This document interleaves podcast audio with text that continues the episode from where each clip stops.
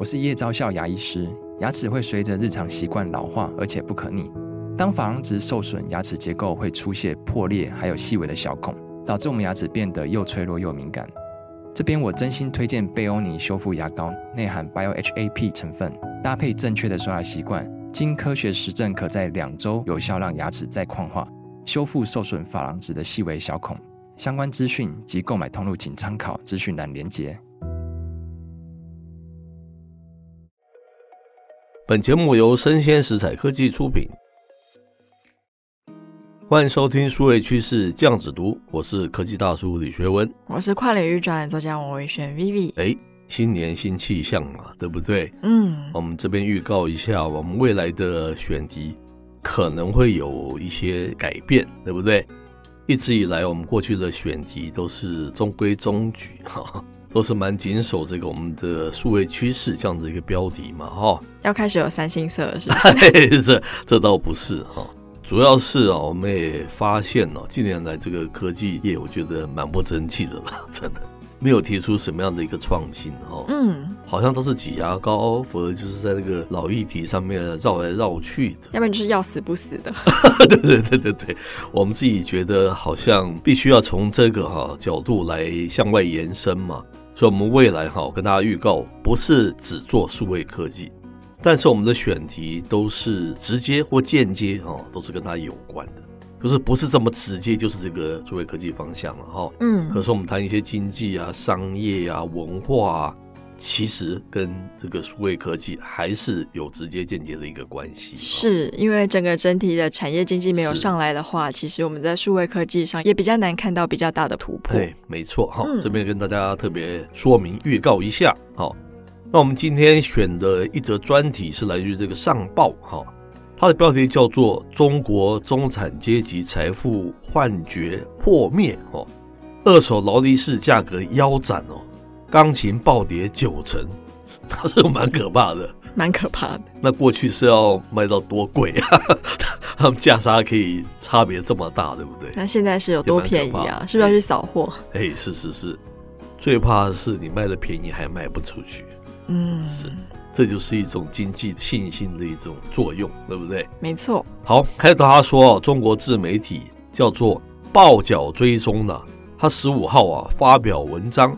揭露当前中国名表、名车、高端教育等等崩盘的一个现状了哈，名表市场价值啊腰斩已经非罕见之事了，钢琴价值甚至于蒸发九成之多。那文章指出啊，这是中国资产泡沫退潮，中产阶级财富幻觉破灭，哈，那这个消费信心掉进冰库这样子的一种情景了。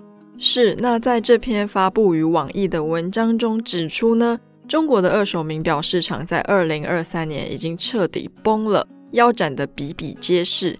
像是二手的劳力士 Daytona 系列的绿色表款，一向是行情的风向球。嗯，在去年年初的时候，曾经有一百万人民币的价值，在年中已经一度跌破到五十万人民币，到今年也只恢复到五十五万人民币。是，那中国不少参与名表买卖的商人，他们仰赖的是抵押房屋来取得资金哦。结果啊，现在这个房子与名表啊价格双双的暴跌，等于过去几年的努力啊付诸东流了。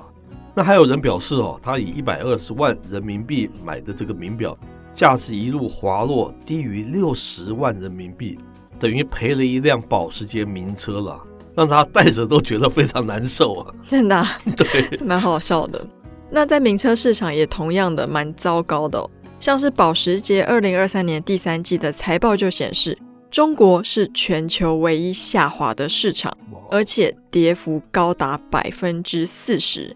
二手名车的情况就更惨了，由于库存积压，价格崩盘到不少业者已经不敢收二手车，除非呢是以寄售的形式。也就是说，这些想要脱手的车主先报价，车商才愿意帮你挂单买卖。最受欢迎的这个高端教育啊，钢琴哦，在中国也出现崩塌的情景啊。根据资料啊，中国啊有半数的钢琴的这个业者啊，在二零二三年倒闭哦。过去啊，一台卖五六万人民币的这样子的钢琴，现在卖五千人民币都没有人要，嚯，差别好大，对不对？以前卖太贵。也是。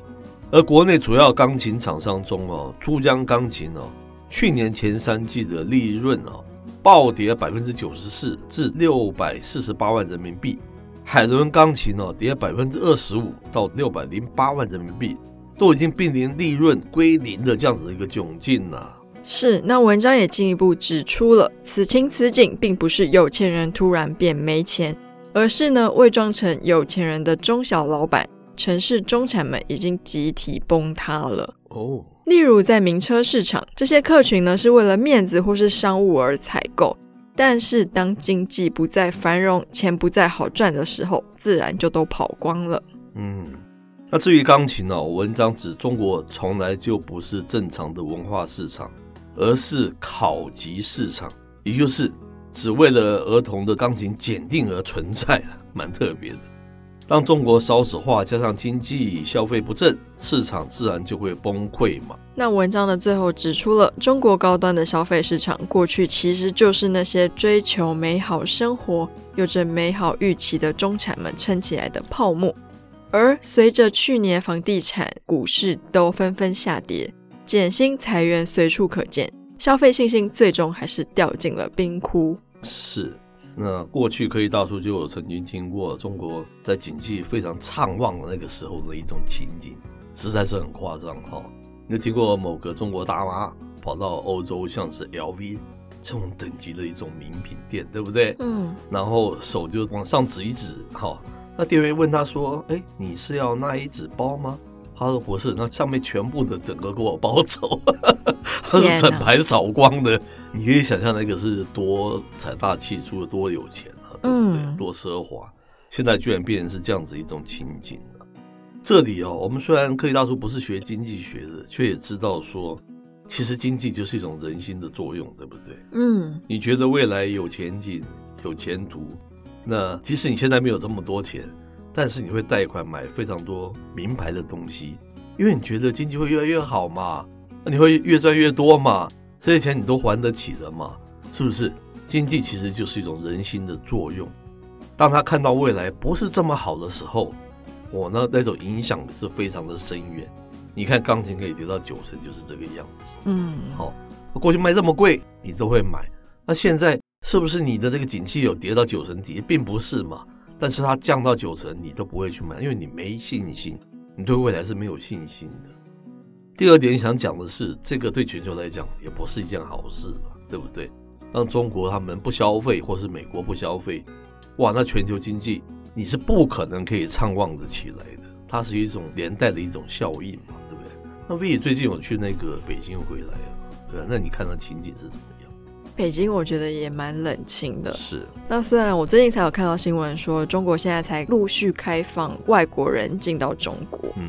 可是其实我在北京的那个机场的转运站，他们其实就已经有贴说，你在那边十天，不管是转机或什么，十天以内的话，你是可以免签证入境中国的。哦。有寄出，我觉得一系列还算是蛮便人的一些服务。可是还是蛮冷清的。我上次就说啦，上海机场跟北京机场的总人数加起来比松山机场人少。哇，是很难想象哦。就关的关，对，特别在十几亿的人口，那是反差是更可怕的。是是是，然后再来，我想就是美中其实冲突蛮久了嘛。是。那我刚好有一个朋友刚从美国回来，去 CES。他就跟我分享说，他跑去 LA 的时候，发现路上非常多的流浪汉。是，然后他本身他现在住在台湾，然后嫁给了一个台湾先生。他以前是中国人，住在广州。是，他说广州有时候偶尔可以看到那种大广场的角落会有一些流浪汉在那边。嗯，那时候他都觉得已经比例算是高的了。OK，他说他今天就是刚从美国回来，看到 LA 那个状况，他说他吓坏了。